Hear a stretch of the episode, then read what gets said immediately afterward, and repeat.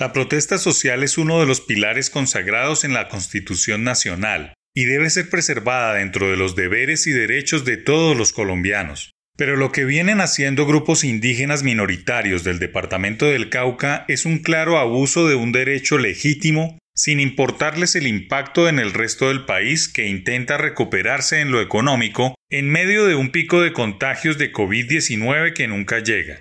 Hay más de un millón de enfermos y casi 30.000 muertos, situación que no les importa a unos 5.000 indígenas que han hecho de la minga política un deporte regional con el que buscan impactar la agenda nacional sin medir las consecuencias. Es inaceptable que su legítima protesta política se convierta en una actividad desmesurada de contagios, pues no acatan las recomendaciones globales de usar tapabocas, mantener distanciamiento social y evitar las aglomeraciones. Y como si fuera poco, procuran taponar vías de suministros, entorpecer la reactivación económica necesaria para pagarles sus subsidios y darles millonarias ayudas gubernamentales, al tiempo que con grave ingenuidad política pretenden juzgar la figura presidencial por el simple hecho de que son instrumentos de protesta que despierta simpatías urbanas. Los indígenas tienen una jurisdicción especial que les da derecho a tener senadores y representantes, quienes velan por sus intereses y pueden evaluar la gestión del presidente de turno con las herramientas constitucionales,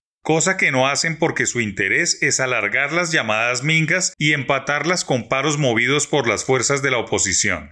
No se puede desconocer que el departamento del Cauca siempre ha sido el caldo de cultivo de la insurgencia y el narcotráfico porque como pocas regiones tiene un componente de olvido estatal, resentimiento social y una inmensa costa sobre el Pacífico sin vías de conexiones terrestres lo que lo ha hecho el paraíso de la narcoguerrilla que ha azotado al país durante seis décadas. En el Cauca habitan 308.455 indígenas de los 1.905.617 millones que hay en Colombia, población que representa el 4% de todos los colombianos. Las poblaciones aborígenes más representativas del país son los Guayú con 380.460 individuos, Zenú con 307.091, los Pastos con 163.873 y los Embera Chamí con 77.714. Hay 767 resguardos en todo el país. Solo en el Cauca funcionan 199, casi todos derivados de los indígenas Nasa o paeses, con 243.176 nativos, enfrentados por territorios con los Misak o guambianos con una menor población.